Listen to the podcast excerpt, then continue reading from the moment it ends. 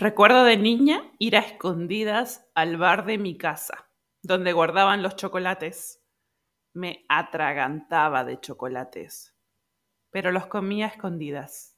Después decía que no había sido yo, o dejaba todo exacto como lo encontré, para que no descubrieran que había sido. Si algo recuerdo muy bien de mi relación con la comida, digamos, de adolescente, era eso comer a escondidas.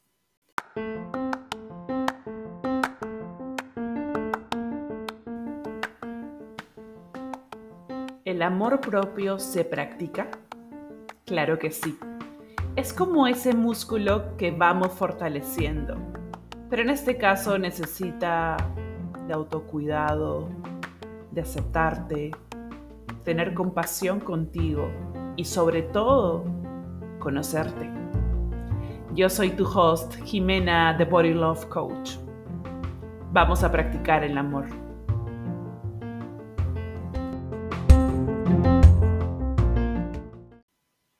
¿Cómo estás? Acá estamos en el episodio 12. Y hoy traigo un tema que me han estado preguntando bastante en las historias. Me como mi soledad. Sí, la relación entre la comida y nuestra propia soledad. Porque por supuesto que se conecta. Creo que es entender lo que te pasa, ¿no? Cómo operas, qué te pasa internamente. Yo siento que todo ese conocernos o autoconocernos y seguir en ese camino nos ayuda como a entendernos, y también a conectarnos con nosotros, ¿no? Descubrir qué sentimos, cómo vemos, qué significado le pongo a esto. Porque digamos, en esta relación tan grande que es la relación contigo, que yo le digo que es la relación de amor propio, porque yo lo veo así, poder ver qué te pasa en este caso en la relación con la comida. ¿Qué te pasa en la relación con tu propia soledad? O sea, cuáles son los significados que le das a cada relación, cuánto peso le das a cada relación, qué tipo de relación es, es una pelea, es una amistad distante, ¿cómo es? Y también hay una tendencia a exigirnos, a ser súper estrictos con nosotros, como si tuviéramos que hacer X cosas para ganarlos la aprobación. O que digamos estemos promedio, ¿no? comportarnos siempre siendo súper efectivos. Pero yo siento que desde ahí es como, como que nos deshumanizamos, es como nos evaluamos de una forma súper racional, pero ¿de qué manera estoy tratando a otras personas?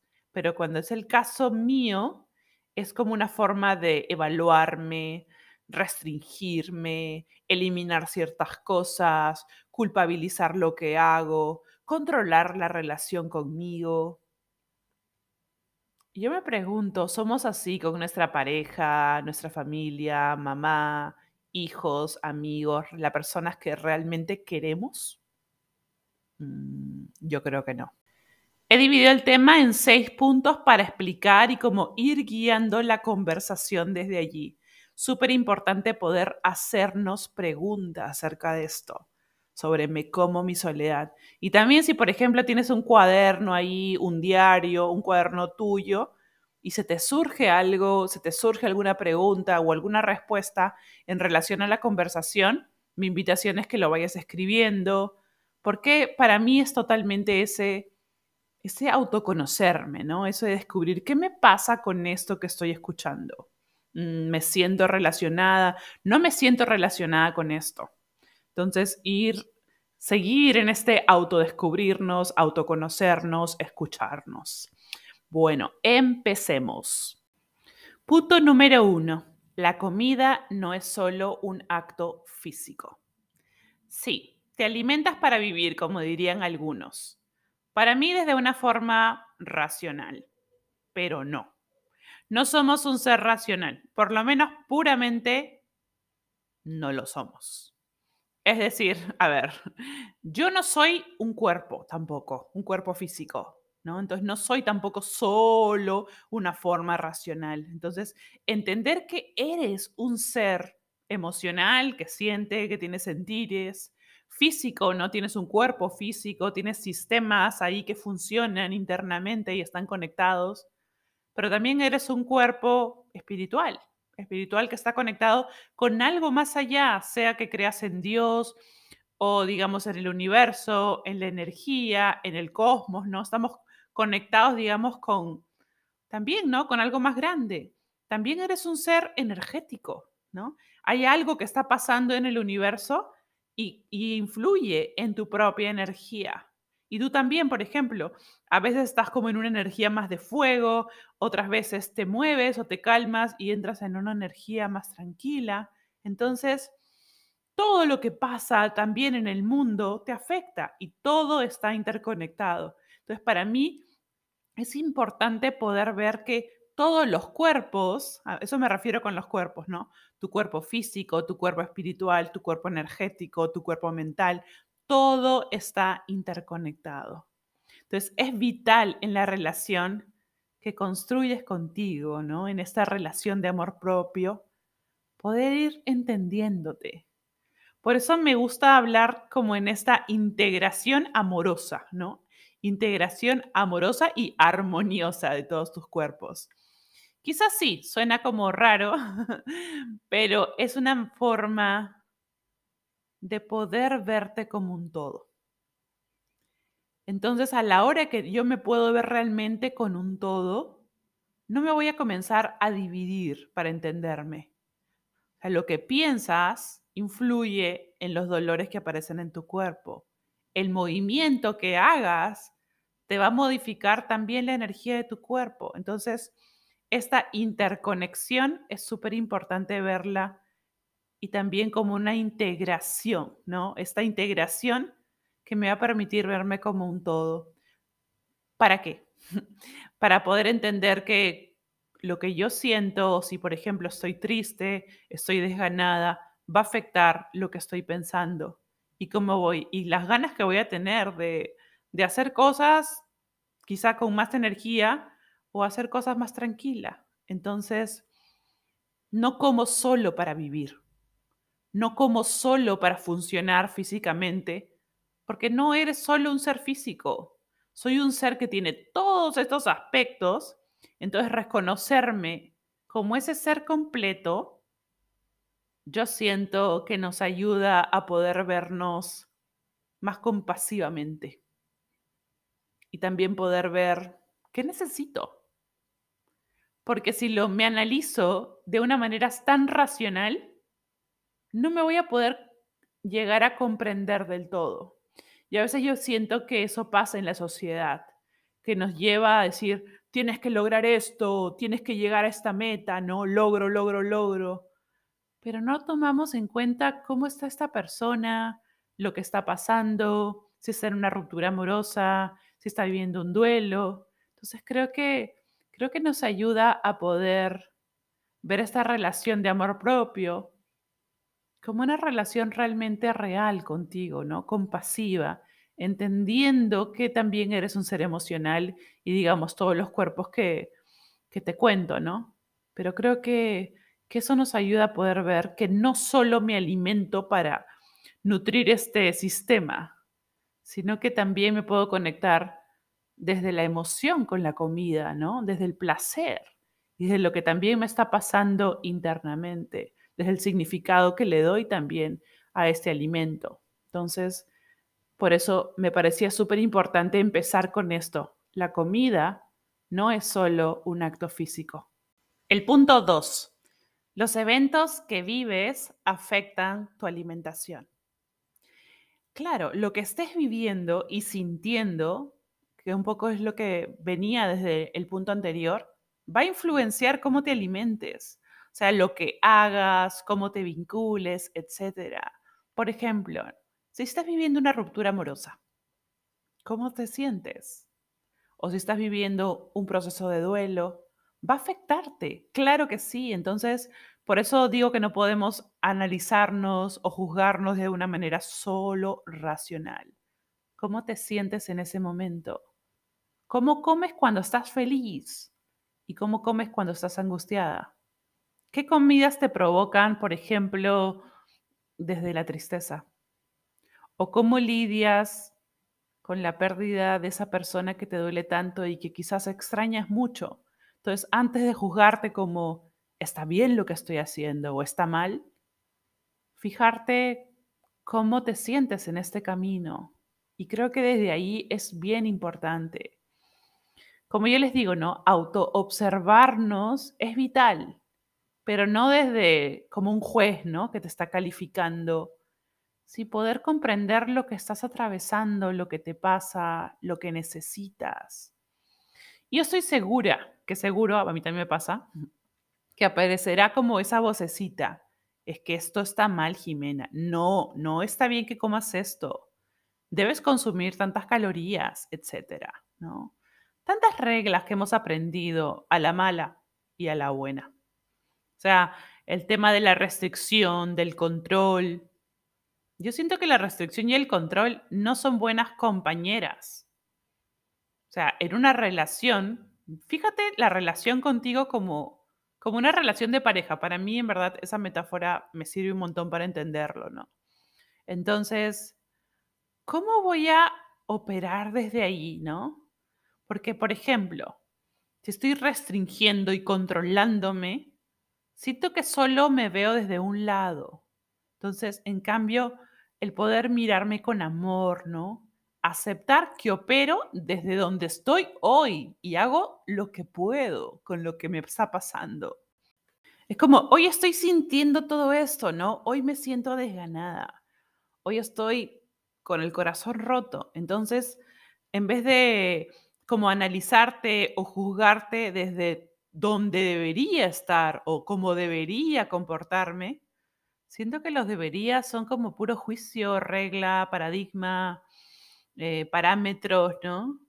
Entonces, hablando también de esto de la relación de pareja, imagínate una relación de pareja donde le digas, tú deberías ir a este lugar, tú deberías ganar tanta plata, tú deberías llevarme a este sitio, tú deberías proponerme matrimonio, etcétera, etcétera. Y yo sé que existe también, por supuesto, esos, esos reclamos, ¿no? Esos controles, pero ¿son buenos para alguna relación? ¿Eso sería realmente practicar el amor contigo? ¿Practicar el amor con otro? Yendo al tercer punto que le puse, ¿cómo vives el estar sola o solo? Y creo que es importante, ¿no? Comenzar a mirar esta relación con tu propia soledad. ¿Qué significado le das como a ese cartel de soltera, soltero, sola, solo? y claro que también tiene una carga social. Lo que fuiste aprendiendo. Tal vez la emoción que aparece cuando dices, estoy sola, estoy solo, soy soltera, soy soltero. Aquí yo no te voy a decir como, wow, estate soltera o, o busca a alguien. No. Lo que es importante, siento yo, es como mirar cómo te sientes con tu soledad.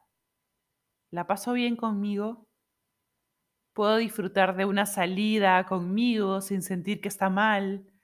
Sin pensar, por ejemplo, ay, ¿qué va a decir la gente? ¿No? ¿Qué dirá el resto? Ay, tal vez les da pena porque me ven comiendo sola. Y es una conversación que, digamos, se te aparece en tu cabeza, ¿no? Que la gente está en otra, pero de alguna manera aparece esa conversación. Entonces, todo lo que te digas en relación a tu soltería, tal vez lo mal o lo bien que la pasas, va a hacerte sentir de una forma u otra. Entonces, no es como glorificar la soledad o tirarla abajo, sino... Y también sabiendo que va a cambiar, porque no necesariamente todos los días de tu vida vas a amar tu soledad. Y tampoco todos los días de tu vida vas a odiarla.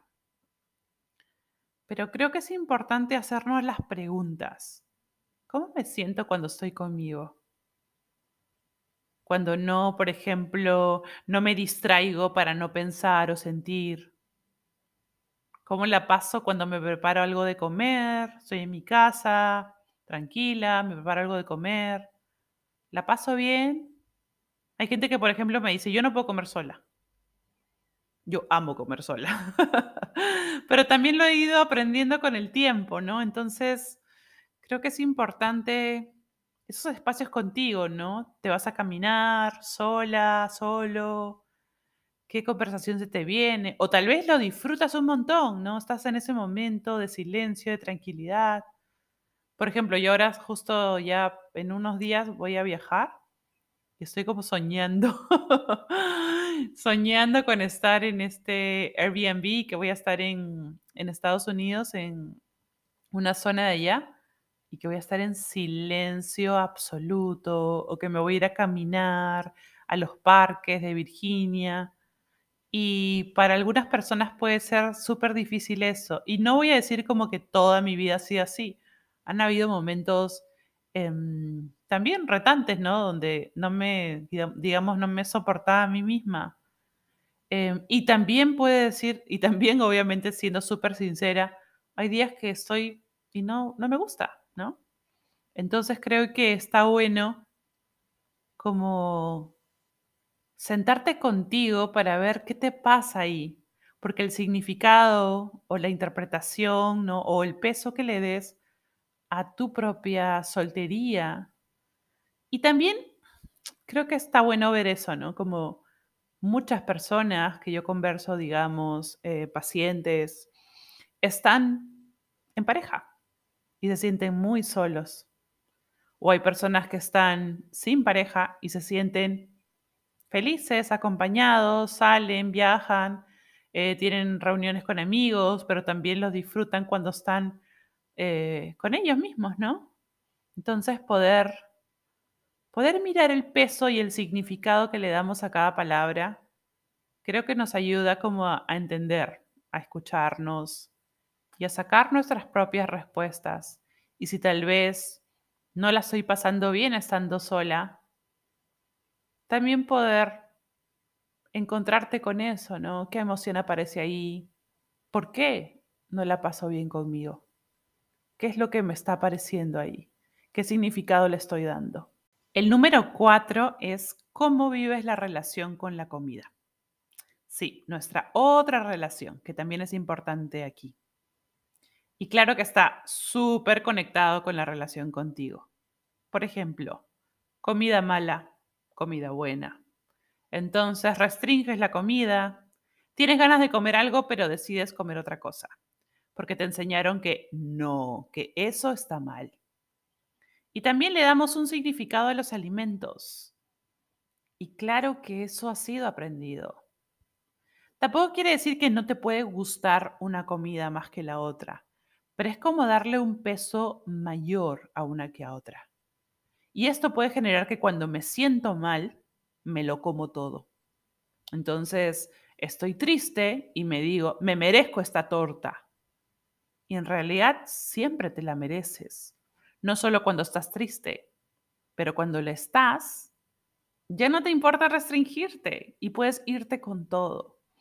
Entonces creo que también es importante en esta reconciliación, ¿no? O en esta nueva relación con los alimentos, poder darte ese espacio de disfrutar los sabores distintos, ¿no?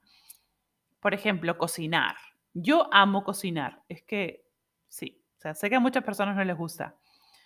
Pero me gusta, por ejemplo, ¿no? Y en estos últimos siete años, digamos, que empecé, digamos, una relación distinta con los alimentos o con la comida, entonces, el cocinarme es como un espacio para explorar recetas que veo, que me gustan. Y es como un momento conmigo, ¿no? De escuchar también, escuchar también tu hambre, ¿no? Escuchar qué te está provocando. Entonces es como que te sientas contigo y dices, ¿de qué tengo hambre? ¿Qué me provoca? Entonces, y si estás triste, por ejemplo, ¿no? Te provoca comerte algo y poder escuchar a tu cuerpo, mm, ¿qué quiero?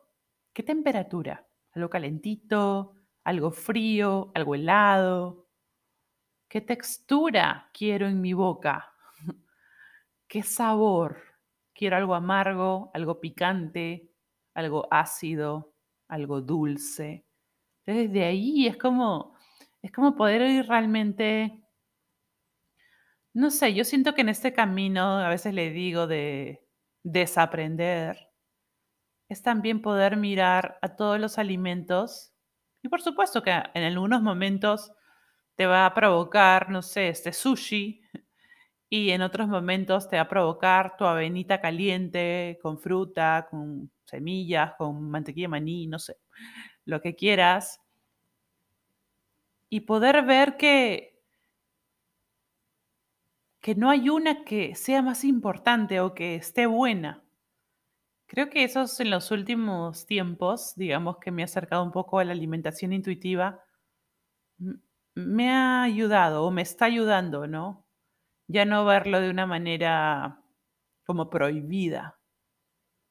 Porque, ¿qué pasa cuando ese alimento es tan prohibido, ¿no? Entonces surge este hambre emocional donde no me siento bien conmigo y ahora no me importa y me lo como todo, pero de ahí me voy hacia el otro extremo, ¿no? Entonces, y también eso me, después me hace sentir mal, ¿no? Eh, me empacho, no sé, es como que de alguna manera tu cuerpo físico ya no se siente bien. Entonces, poder ir retirando esos carteles y poder darte cuenta que puedes comer lo que quieras, escuchando lo que tu cuerpo necesita, escuchando realmente tu hambre y tu saciedad. Entonces, por supuesto que es un proceso, por supuesto que es un camino, no es una carrera, yo no podría decir, uy, ya lo tengo resuelto, la relación con la comida, ya está, vivo en paz todos los días de mi vida. No. Para mí ha sido y es un proceso. Ir desaprendiendo, ¿no? Todo lo que, todo lo que me han repetido y nos siguen repitiendo por todos lados. Por eso tal vez la pregunta es, ¿qué podrías afirmar sobre la comida y tú? Tal vez para sentirte libre, para ser amorosa contigo, para sentir que comes sin culpa. ¿Qué podrías decir? ¿Qué podrías decir o, o creer ¿no? en esto de las creencias? ¿Qué afirmación o qué creencia podría crear que me hace bien, que me da libertad, que me hace disfrutar? Poder mirar ahí ¿Cómo estás hoy día con eso? Y tal vez qué permisos te puedes dar que necesitas para liberarte. Y sabiendo que es una práctica. Ahí vamos practicando también el amor con nosotros. Número 5. Disfrutarte y relacionarte con tus placeres en distintos espacios. Es decir, puedo ir creando esta relación de disfrute con la comida sin culpas y restricciones. Pero también la comida no es lo único que te da placer. ¿Qué otras actividades o momentos contigo te dan placer o disfrute? ¿Qué otras cosas puedes hacer para engreírte, mimarte? En momentos también donde emocionalmente lo necesitas, ¿no? Porque a veces, por ejemplo, mmm, a mí me activa muchísimo salir a caminar temprano, pero hay días donde, si por ejemplo tengo un día bajo, quizás irme a hacer ejercicio o ir a moverme, tal vez no, no es lo que me provoca tanto. Entonces poder encontrar qué quieres hacer, qué te provoca. Por ejemplo, ¿no? Mm, escribir ahí me encanta, siempre me, ha encantado. Entonces, escribir y volcar todo lo que te pasa en una hoja de papel o escribirlo digitalmente, ¿no? En ese momento, eh, aliviarte desde la escritura. Por ejemplo, a mí algo que me encanta, como te decía, es, irme a caminar. Entonces, escuchar un podcast, irme a caminar así como que conmigo, escuchando el podcast por lugares tranquilos, por parques, o lugares donde haya mucha naturaleza, ¿no? Donde no haya mucho, mucho carro por, por la bulla. Pero buscando, ¿no? ¿Qué otras cosas te hacen conectarte contigo o, o sentir placer, ¿no? Que disfrutas, que realmente es algo que te gusta y también va a cambiar lo que elijas hacer dependiendo cómo te sienta, ¿no? Entonces, te hace bien quizás salir a, conversar con amigas, con amigos, eh, con alguien con estás saliendo, con tu familia. No sé, por ejemplo, yo justo ayer hablaba eh, con una persona y le decía que para mí meditar se convirtió como en un espacio de, de paz conmigo. Entonces, no necesariamente siempre de paz conmigo, pero me hace escucharme y aliviar. Porque a veces la meditación también me puede traer a, a llorar, a sacar lo que me está pasando, ¿no? De hecho, el año pasado en la cuarentena cuando me dio una alergia súper fuerte.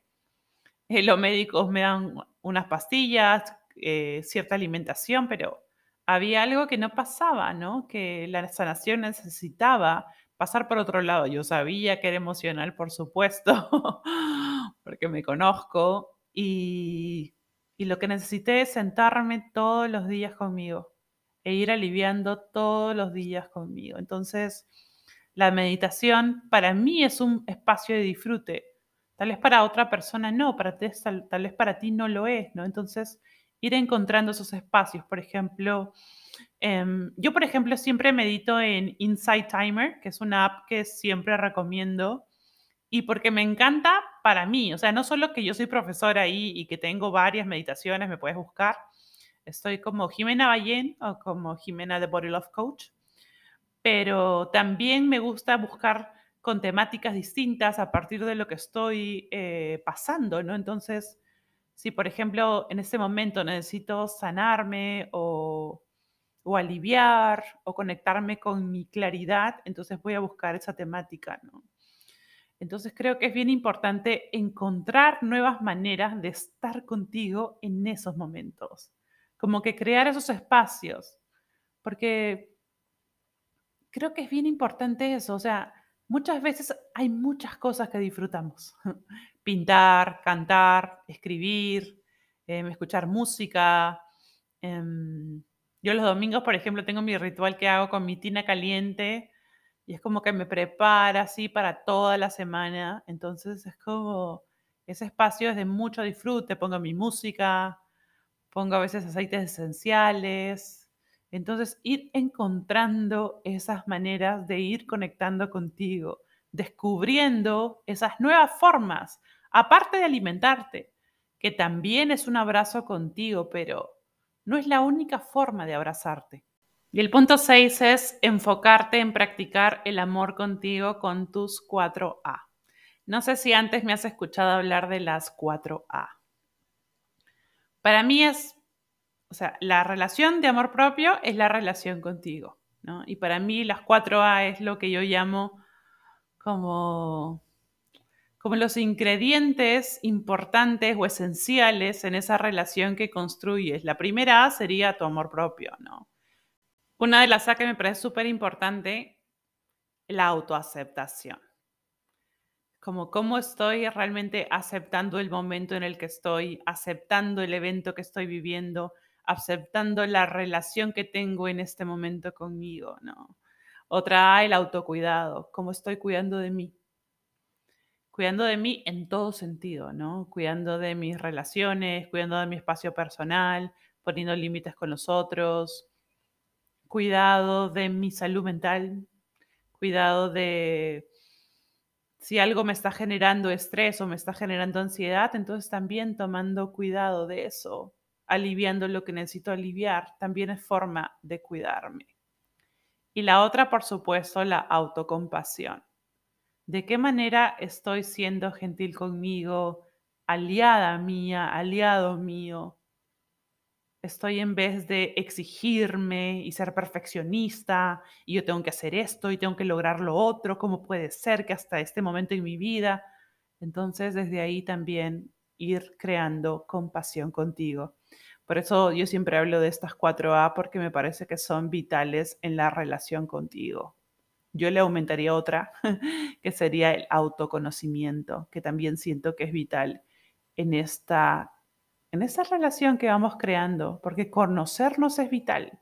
Y conocernos en este momento, porque yo no soy la Jimena que era hace 10 años o hace 15 años, ¿no? Entonces, en este momento qué me está pasando, qué estoy sintiendo. Entonces, todo lo que hemos estado hablando hoy día ha sido practicar el amor contigo, sea, en la relación con la alimentación, en la relación con tu soledad. Todo eso tiene que ver con la relación contigo, que para mí desde ahí parte todo, ¿no? Entonces, en poder, ¿no? Ser gentil contigo, aceptar el momento en que estás. Estoy viviendo un momento difícil, estoy viviendo un momento de duelo, estoy sanándome de esta relación. Entonces, ¿dónde estoy en este momento? Para mí, por ejemplo, en estos últimos cuatro años que perdí a personas bastante importantes, como mi mamá, como María, que son las dos mujeres de alguna manera que, me criaron, ha sido como estar a cada paso. Creo que el duelo no tiene una duración, Em, vivimos con ello, ¿no? Entonces, creo que para mí ha sido importante en el camino y con lo que iba apareciendo, fue como recordarme lo que necesito, aceptar que mi cuerpo cambia, recordar también que necesito otras cosas, otros alimentos, tenía muchas reglas también, porque e igual fui sanando la relación con la comida, pero también me fui poniendo como cartelitos, ¿no? Ahora soy eh, plant-based, ¿no? Ahora no como esto, ahora no como lo otro, ¿no? Entonces, eso también, digamos, con esta sanación que tuve, me di cuenta que necesitaba generar libertad. Y desde la alimentación intuitiva es lo que siento que, que estoy como avisándome con todo eso también, ¿no? Entonces, creo que cuando hablo de enfocarte en practicar el amor con tus 4A, tienen que ver con practicar el amor en todo sentido contigo, ¿no? Aceptar que, que hay cosas que te van a costar, que hay reglas que te has puesto. Entonces, ¿qué podrías mirar de ti hoy día con amor? ¿qué podrías empezar a crear contigo? Sí, que todas esas reglas que me pongo o que me puse con la comida no me funciona, ¿no? Que mirarme con amor siempre es una buena manera de tratarme, aunque a veces extrañe a mi cuerpo de hace unos años. Porque siendo honesta, sí me pasa. Y de ahí sigo como volviendo a la práctica, ¿no? a la transición a, ese amor y a recordarme que, que la forma de mi cuerpo, que lo grande o chico que sea, no me define. Y por supuesto que hay días que me siento mucho más conectado con ello y hay días que me cuesta más. Entonces creo que desde ahí también practicamos el amor. El amor propio no es una relación idílica, no perfecta, estoy bien conmigo, estoy en paz todo el tiempo. No. Para mí el amor propio es una relación real. Es una relación de realmente de amor, de aceptación, de compasión. Y de aceptación de todo. O sea, lo, lo que te cuesta, lo que encuentras en ti, lo que vas descubriendo. Y poder ir escuchando, o sea, y poder realmente escucharte en cada paso de este camino con todo, con todititito. sí. Y esto es lo que quería compartir hoy día contigo, ¿no? Seguir practicando el amor de todas estas maneras, desaprendiendo lo que necesites desaprender para seguir encontrándote desde una manera totalmente real, amorosa y honesta contigo. Y sabiendo que es eso, una práctica. Por eso decimos practica el amor. A seguir practicándolo. Y si resuenan las palabras, en verdad no te olvides de suscribirte al podcast, compártelo si tienes alguna amiga, alguna hermana, algún amigo que tú dices, a esta persona le haría muy bien recibirlo, a esta persona le haría muy bien escucharlo. Y me apoyas un montón compartiéndolo. Si te nace y quieres escribirme una review, también eso me ayuda un montón. Entonces nos vemos en un próximo episodio. Si quieres saber más sobre mí y sobre el trabajo que hago, En la descripción hay algunos links y detalles sobre mis otros canales que también comparto bastante contenido. Pero desde acá te dejo un súper abrazo, un súper beso y practica el amor contigo. Chao, chao.